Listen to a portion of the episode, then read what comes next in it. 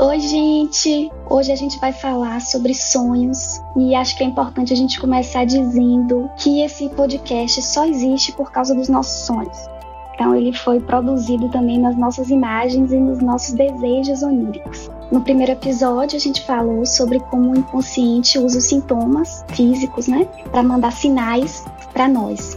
E assim também fazem os sonhos.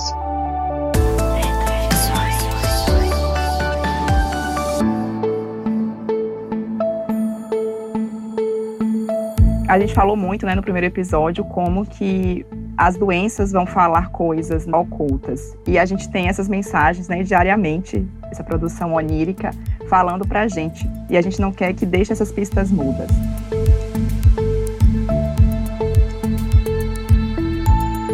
Assim como o corpo, psique se autorregula. Assim como o nosso corpo trabalha para garantir a homeostase e o equilíbrio dos nossos órgãos e sistemas, a psique também se organiza em um fluxo de autorregulação, que tenta promover aí compensações, complementaridades, extravasamentos e produções de informações que são importantíssimas, que são caras para o nosso consciente, para a nossa consciência. Então, o inconsciente estabelece um diálogo com a parte consciente para que esta se reposicione caso esteja unilateral ou enveredando aí por um caminho não muito, não muito adequado.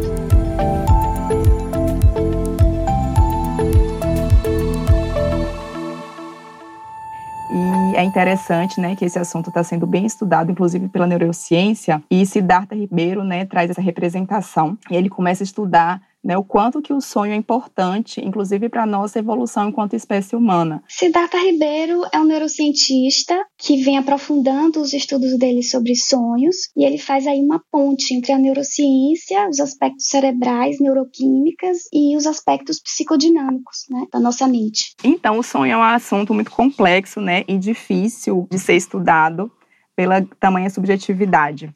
E Siddhartha Ribeiro está trazendo a nível da ciência e começando a relacionar, inclusive, a importância dos sonhos na consolidação de memórias e essas memórias, inclusive, serão usadas para nossa evolução. Né? A gente vai poder resgatar né, memórias dos nossos antepassados e isso será ampliado durante nossa passagem né, dos sonhos. Ele trouxe também para a gente né, as mudanças que acontecem né, durante o nosso ciclo de sono. Na primeira fase, a gente tem um sono não REM, que vai ser principalmente uma lixeira, né? Vai tirar os resíduos diários, tirar as preocupações, as coisas que não são importantes, né, para nossa psique. E a segunda parte do sonho, que é o que a gente chama de sono REM, por rápidos movimentos dos olhos, o neurotransmissor responsável é a dopamina, e é super importante essa fase porque é onde acontece a principal produção onírica. O corpo, ele fica em uma atonia, exatamente para a gente não ter aqueles sonhos de estar tá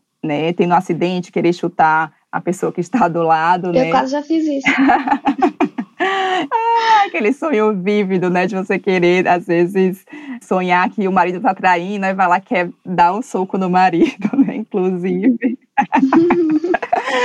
Então, a psique, até nisso, né, ela é muito sábia. Ela acaba colocando a articulação perfeita para a gente tenha uma melhor adequação, né, do nosso estado é, mental mesmo. É engraçado, né, que o sono REM, a gente tem mais ou menos umas quatro a cinco fases, né, durante a noite. São intervalos muito curtos, em torno de 20 minutos. Se a gente for narrar, né, a quantidade de conteúdo que tem nesses sonhos é capaz assim de dar um livro às vezes assim de 200 páginas. Então, a subjetividade inclusive, né, desse tempo que para nossa produção onírica é muito subjetiva. Sim, da percepção, né? Exatamente. E aí a gente tem essa sensação, né, que sonhou às vezes assim durante seis horas seguidas e na verdade são espaços curtos, né, de entrada nesse sono REM para poder consolidar essas memórias. Sim. E curioso e interessante como a história dos sonhos se intercala, se mistura com a história da humanidade, que é um aspecto que Siddhartha traz no, no, livro dele, Oráculo da Noite, o quanto o interesse da humanidade pelos sonhos ocorre desde os tempos imemoriais. Em diferentes culturas, em diferentes períodos históricos, eles funcionaram como uma ferramenta de, de sabedoria de si, do mundo, de, de previsões, né, de expectativas, enfim, reinos foram construídos e destruídos através dos sonhos, né, da, das pessoas, dos oráculos, daquelas pessoas que eram concebidas como é, mensageiros, né, de outros mundos, de outras realidades. Então, os conteúdos e as informações que chegaram para as pessoas através dos sonhos modificaram a história da humanidade. Então, os sonhos sempre tiveram esse papel de enviar mensagem, de unir polos, né, entre a consciência e a inconsciência, entre o mundo etéreo e o terreno. Então, séculos depois, a ciência e a medicina se debruçam sobre esse universo onírico.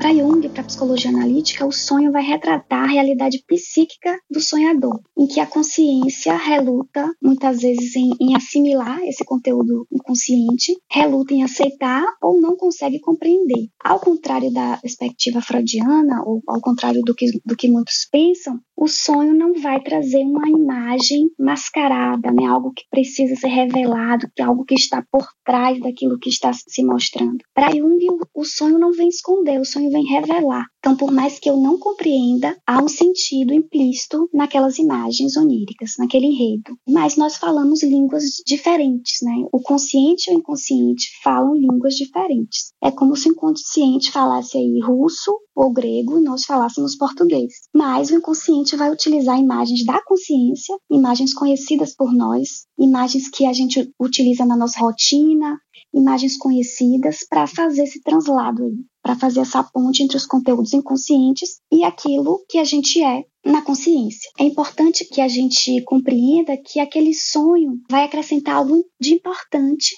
para o consciente do sonhador. Então, ao invés de, de, perguntar, talvez, por que, que eu sonhei aquela maluquice? Três dias atrás eu sonhei, por exemplo, com a retroescavadeira gigante de ferro aqui perto do meu prédio, essa escavadeira desgovernada e, e, rodando e girando, uma coisa absurda, né? Então, ao invés de me perguntar por que, que eu sonhei com, com esse objeto inverossímil, né, para minha realidade. Para que que eu sonhei com isso? Para que que essa retroescavadeira apareceu na minha imagem onírica nesse momento da minha vida, nessa circunstância, de acordo com as coisas que eu estou experienciando, que eu estou vivendo hoje? O que é que é uma retroescavadeira para mim? Não só no dicionário, não só o que as pessoas entendem, mas o que é que eu entendo? O que é que a imagem de uma retroescavadeira de 30 metros causa nos meus afetos, nas minhas, nas minhas emoções. Como é que eu posso ampliar essa imagem? Eu acho que essa é um pouco da perspectiva junguiana sobre os sonhos, que é super complexa, super ampla, mas aqui a gente tenta trazer um aspecto mais sucinto, né? Mais uma espécie de aproximação aí do que é uma análise de, de sonho.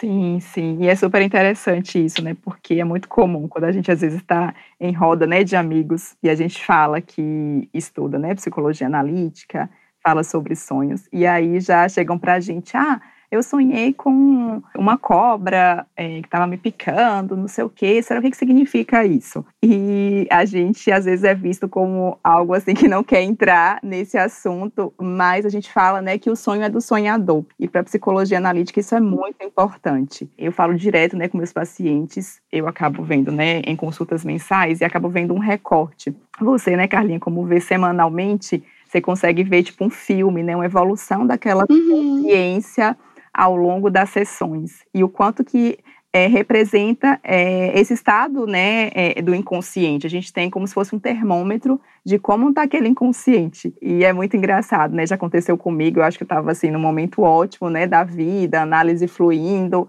e aí tem um sonho que fala sobre aspectos meus, e eu falo, nossa, eu achei que estava tudo bem, e o inconsciente lá né, uhum. trazendo para a gente que tem coisas ainda, né, complexos, muito intensos, que ainda estão necessitados, né, de serem trabalhados. Então é bem forte isso, né, que o sonho é do sonhador.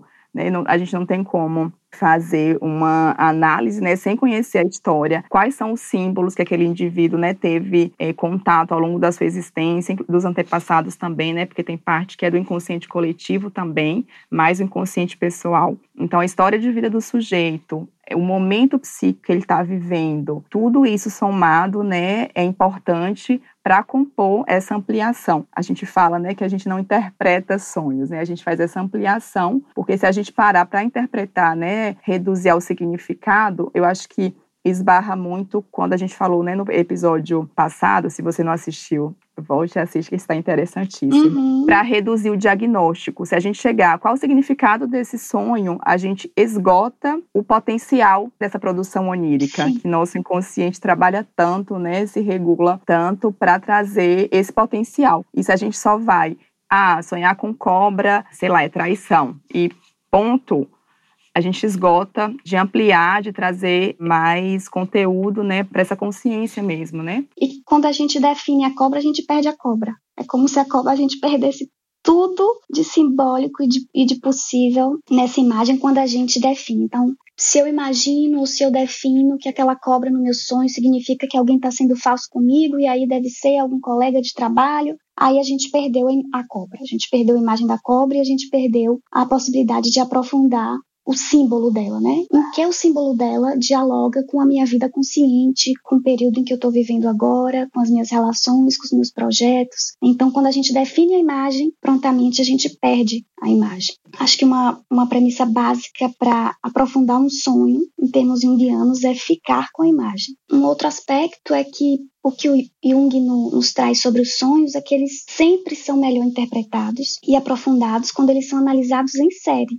Né? Então, muito raramente a análise de um sonho sozinho, né, de apenas um sonho, vai nos dar elementos suficientes para aprofundar aquele símbolo. Mas quando a gente olha os sonhos em série, normalmente a gente vai ver ali alguns elementos que se repetem, né, ou que estão, estão representando algum complexo daquela pessoa, algum, algum núcleo arquetípico, né, ou alguma questão que está sendo compensada através do, do sonho. Então, como o sonho vem como uma, uma possibilidade de compensação também, é sempre importante a gente perguntar que aspecto da consciência o nosso sonho está compensando. Então, por exemplo, se eu sonho que eu estou brigando muito com alguém, então estou sempre brigando com aquela pessoa.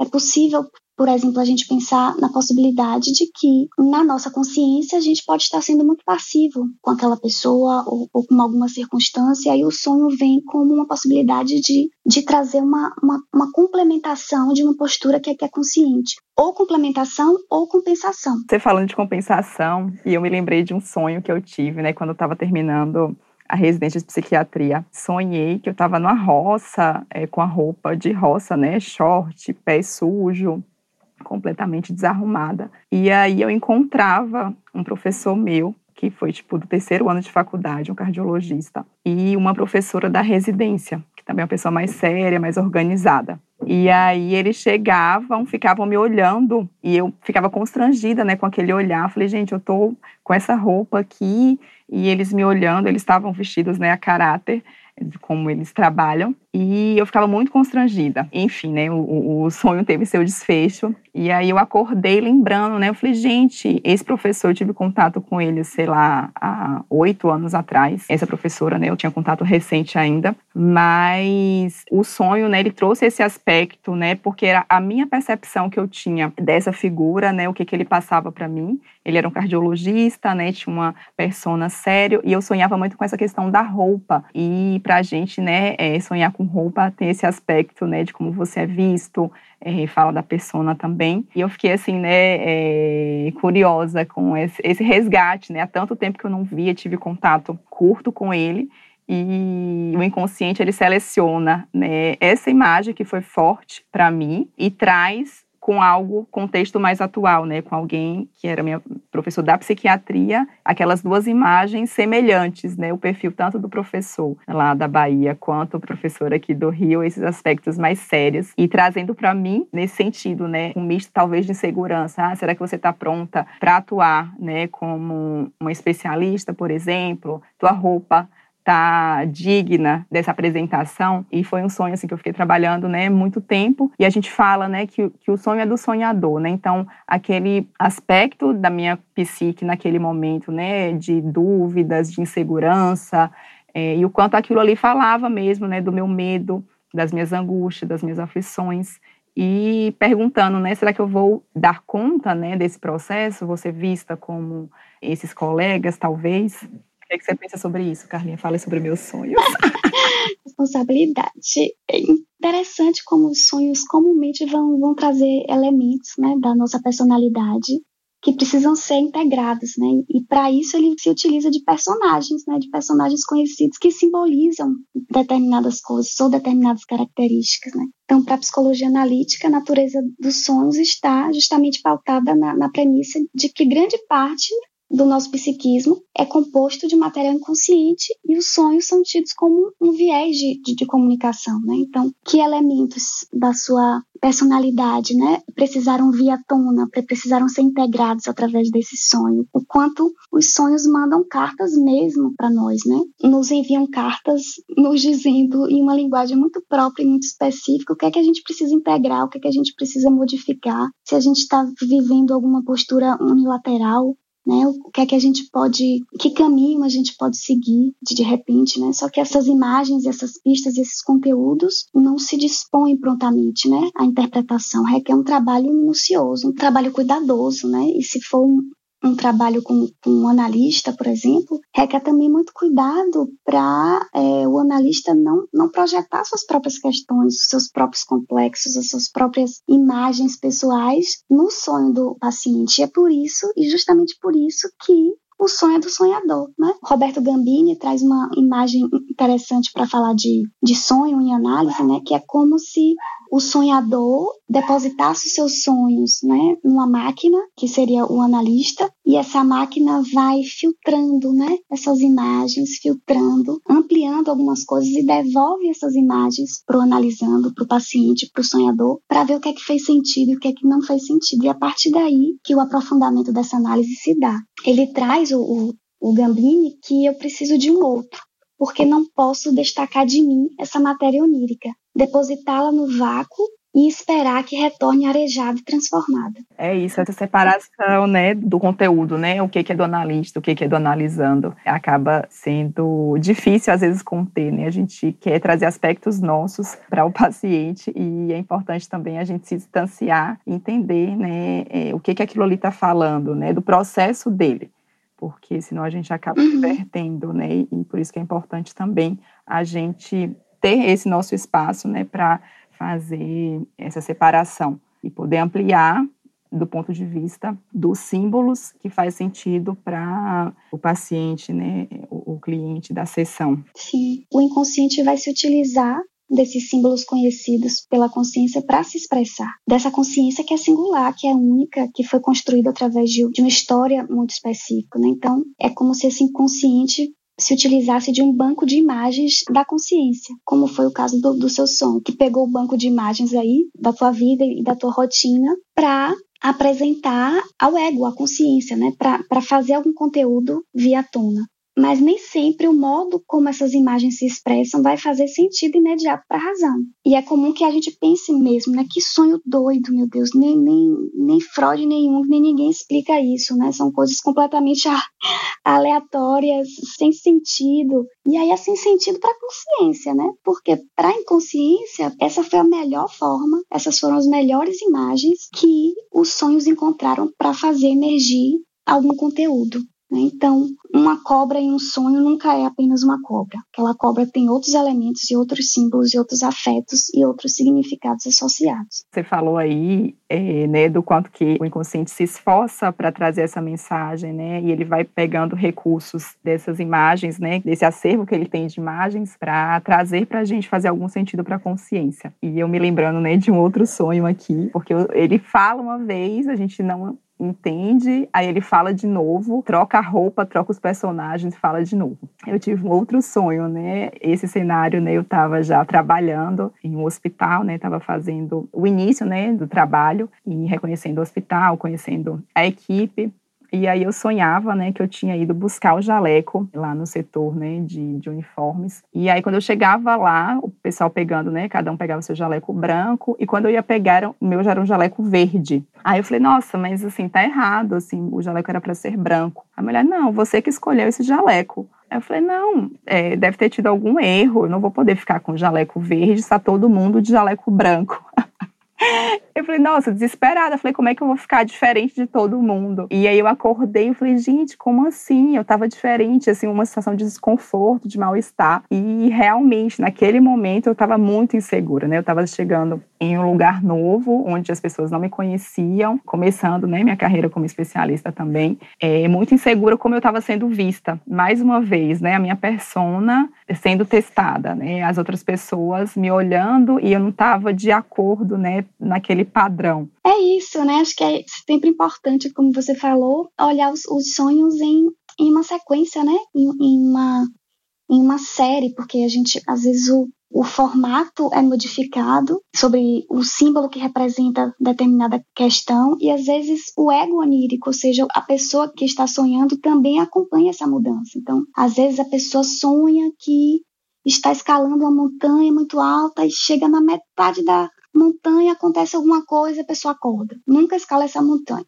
Em outro sonho já não vai ser mais uma montanha, vai ser uma uma escada gigante. Então, nesse outro sonho, ele já consegue ir mais longe, chega lá em cima, ele encontra alguém que ele, ele tem alguma questão a, a ser resolvida. Então, esse, esse ego onírico também vai se, se adaptando à medida que a consciência vai assimilando os conteúdos inconscientes que foram trazidos por outros sonhos. Acho que esse é um, é um elemento a se destacar. E no seu sonho das personas, é, acho que ocorreu um pouco isso também, né? Você, o formato se modificou, mas talvez tenha uma, um aspecto aí da singularidade daquilo que é só seu, seja com botas, com roupa de roça, ou seja com, com, com jaleco verde, né? O quanto isso ia, ia aparecendo de modos diferentes em sonhos diferentes. É bem por aí mesmo, né? O quanto que revela um aspecto nosso, né, daquele momento e, e, a apresentação acaba sendo diferente mesmo, né? A sensação quando a gente acorda e pensa sobre esses dois sonhos são diferentes porque o conteúdo que está ali é diferente. E outra coisa, né, eu acho que é curioso também, que às vezes a gente não lembra de nada, né? Como a gente às vezes acorda, nossa, não sonhei nada essa noite. E aí, na verdade, a gente às vezes sonha sim, mas o ego ele não tem condições, né, de absorver todo aquele conteúdo. Então, de alguma forma, ele não é trazido para a consciência e às vezes lá na frente, né? Às vezes quando a gente está em outra etapa, né, do nosso processo analítico, outra etapa de vida, que esse ego tem uma estrutura para adaptar, né, para segurar esse conteúdo, daí ele vem a consciência para poder ser ampliado, né, ou, ou, parte dele vem, e a gente vai ampliar, pensando, né, sobre esse meu aspecto, né, de por que que uma parte do sonho veio aqui, outra parte veio ali, porque também fazia sentido com o meu processo analítico mesmo, né, o meu desenvolvimento.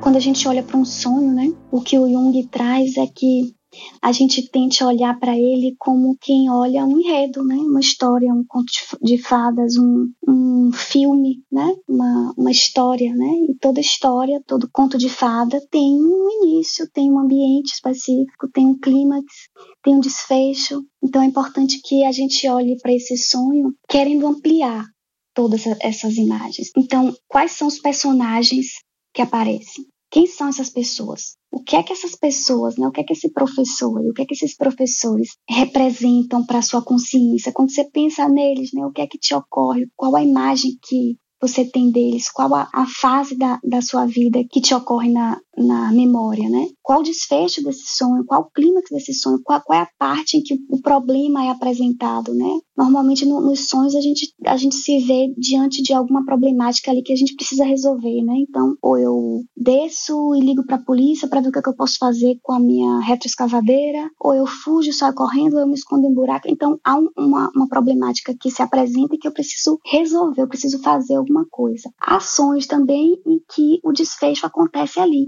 sem a gente saber exatamente o que, é que a gente vai fazer. Sabendo que, que precisa fazer alguma coisa, mas não há um, um desfecho específico, né? não, não há uma resolução. Então, é importante a gente olhar o sonho em partes também, né?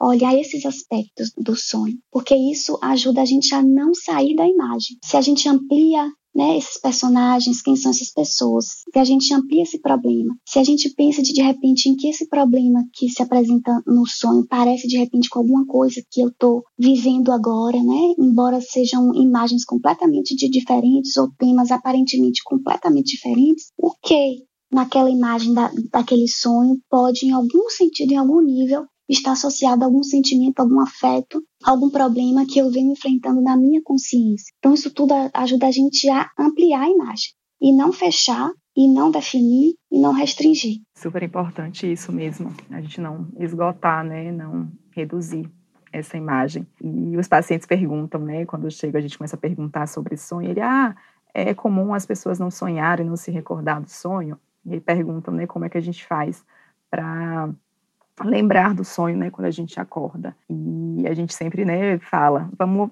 inicialmente, né, dizer para o inconsciente que a gente quer receber esse material, né, que a gente está aberto para isso e começar a lembrar assim que a gente acorda. Lembrar do sonho geralmente aparece, né, na consciência aquelas primeiras imagens e a gente ter aquele momento, né, de pensar sobre, ver que afeto está vindo, uma autoanálise mesmo para acolher né, todo esse conteúdo que a psique né, lutou tanto para construir e chegar até a gente. E o que, que a gente faz? Quando a gente acaba de acordar, pega o bendito celular e começa a olhar Instagram, começa a olhar WhatsApp, uhum. cheio de poluição, e aí fica etéreo. O conteúdo vai embora e a gente perde, né? Fica com pista muda, né? Mais uma vez, assim como a gente falou dos sintomas, é, a gente pega todo esse conteúdo e joga fora, né? Então, a psique tem que entender que aquele conteúdo é importante para a gente. Então, às vezes, um comando, né, no, antes de dormir, de querer lembrar do sonho no dia seguinte e de manhã ao acordar,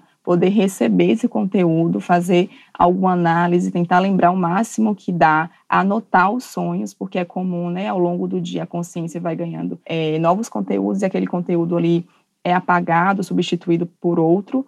Então, esse primeiro momento, né, do dia, logo que a gente acorda, abre o olho, tentar escrever, mesmo, né, que seja, como no meu caso, né, umas letras que depois fica difícil entender, mas só o fato de a gente ter aquele momento de consolidar, né, essas memórias, de consolidar esse conteúdo para depois, em outro momento, né, você parar, às vezes desenhar, é, levar para a sessão né, de terapia e ter esse outro olhar né, do terapeuta mais de longe e ver que símbolos são esses né, que podem ser ampliados a partir de então, é o primeiro passo para a gente poder abrir esse baú né, e ver que aqui ele está trazendo para a gente né, de tão rico. Sim, e assim, os sonhos podem ser analisados, aprofundados em análise, em terapia, em psicoterapia, mas eles podem ser olhados, eles podem ser aprofundados também com uma certa autonomia, né? Então, uma pessoa que não faz terapia, por exemplo, mas quer se aprofundar, quer ganhar intimidade com as suas imagens oníricas, ela pode também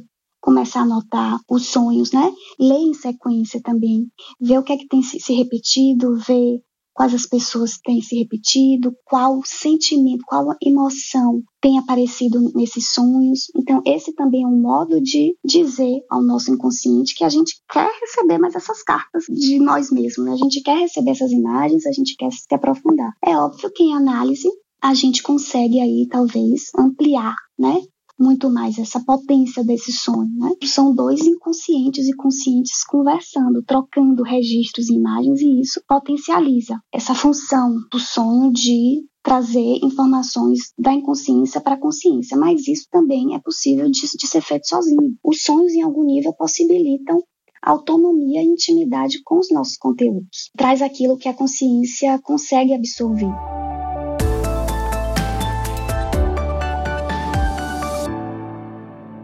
E por falar em, em não interpretar prontamente uma imagem, a gente trouxe um pouco de poesia, né? Os poetas costumam saber muito antes de todo mundo. E Manuel de Barros, então, né? Nem se fala. Ele traz o seguinte poema. Tem mais presença em mim o que me falta. Melhor jeito que achei para me conhecer foi fazendo o contrário. Sou muito preparado de conflitos. Não pode haver ausência de boca nas palavras. Nenhuma fique desamparada do ser que a revelou. O meu amanhecer vai ser de noite. Melhor que nomear é aludir. Verso não precisa da noção. Eu acho que se a gente substitui aqui a palavra verso por sonho, esse poema dialoga ainda mais com o que a gente está tentando trazer aqui sobre os sonhos, né? Sobre não suprainterpretar, sobre não perder a imagem, sobre não significar, sobre não dar sentido de dicionário, mas aludir, metaforizar o sonho. O meu amanhecer vai ser de noite, então realmente parte da nossa psique amanhece é na noite, é no sonho. Parte da, da nossa psique vem à tona e se revela e amanhece quando a gente dorme. Então acho que Manuel de Barros não quis falar de sonho, mas essa é uma, é uma análise possível, é uma interpretação possível, né? Ele, ele sabe antes de saber. Os sonhos são metáforas, né? Se a gente observar bem, a gente não consegue se comunicar efetivamente e afetivamente sem usar metáforas, sem lançar mão de comparações, de imagens. É, então, hoje eu estou tão agitada como um mar revolto. Então, isso, isso é aludir, né?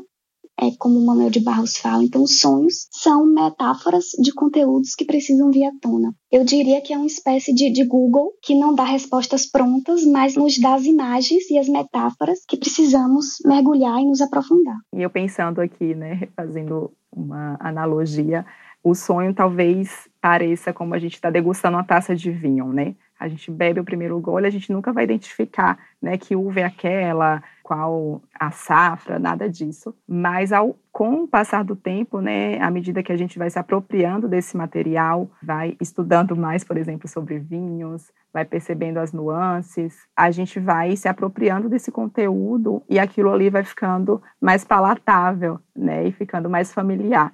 Então, se a gente puder fazer, né, trazer para a prática nossa mesmo, né, quanto mais a gente dá voz para essas pistas mudas, mais eles vão ficar aconchegantes para chegar e falar com a gente, né, vão ficar familiarizados em trazer esse conteúdo também, porque a gente precisa estar atento para o que nosso inconsciente está trazendo, né, quanto mais familiar e quanto mais a gente praticar né, esse ritual de lembrar e recordar dos nossos sonhos, poder ampliar, poder desenhar, poder né, fazer imaginação ativa com esses conteúdos do sonho, mais ele vai ganhar forma e vai vir né, de forma é, mais livre, né, sem preocupações de como vai ser interpretado, se vai ser julgado. E outra coisa também importante, né, que a gente gosta muito de falar, sobre as medicações, né, no sonho, né, a gente tem, é, Siddhartha inclusive fala isso, né, nas pesquisas dele, o quanto que o uso de medicações como benzodiazepínicos, por exemplo, né, Rivotril, diazepam,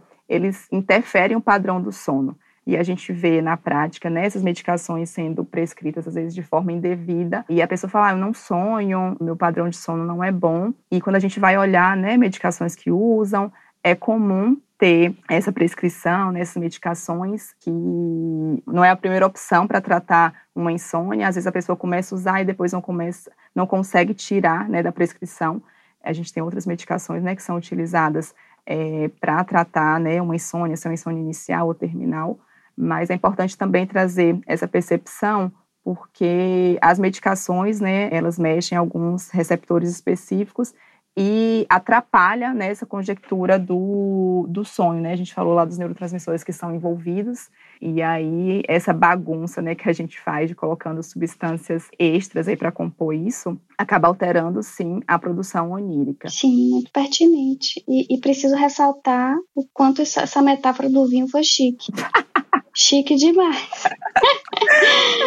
Chique demais, muito apropriado. Oh, tá vendo que, que a gente precisa de, de metáforas para aludir e para dar outros significados e outras ampliações ao que a gente sente? É isso que os sonhos fazem, né? Pois é.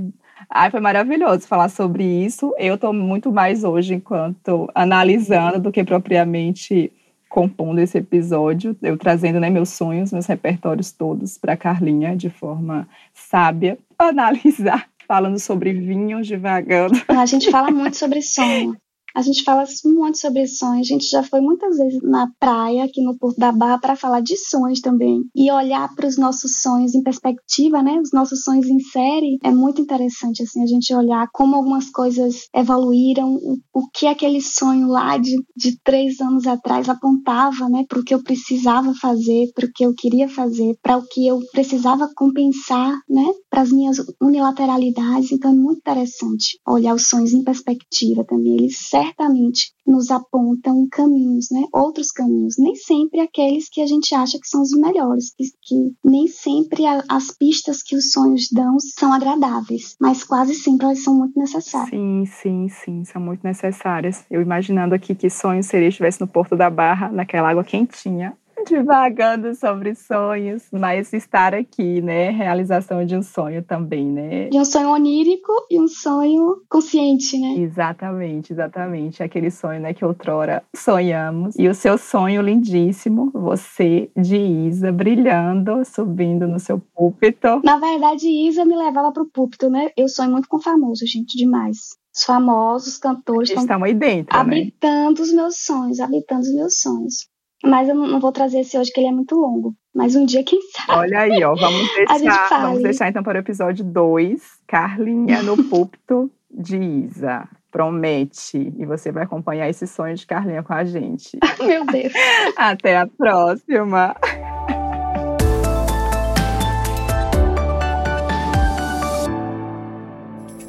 Uma produção, voz e conteúdo.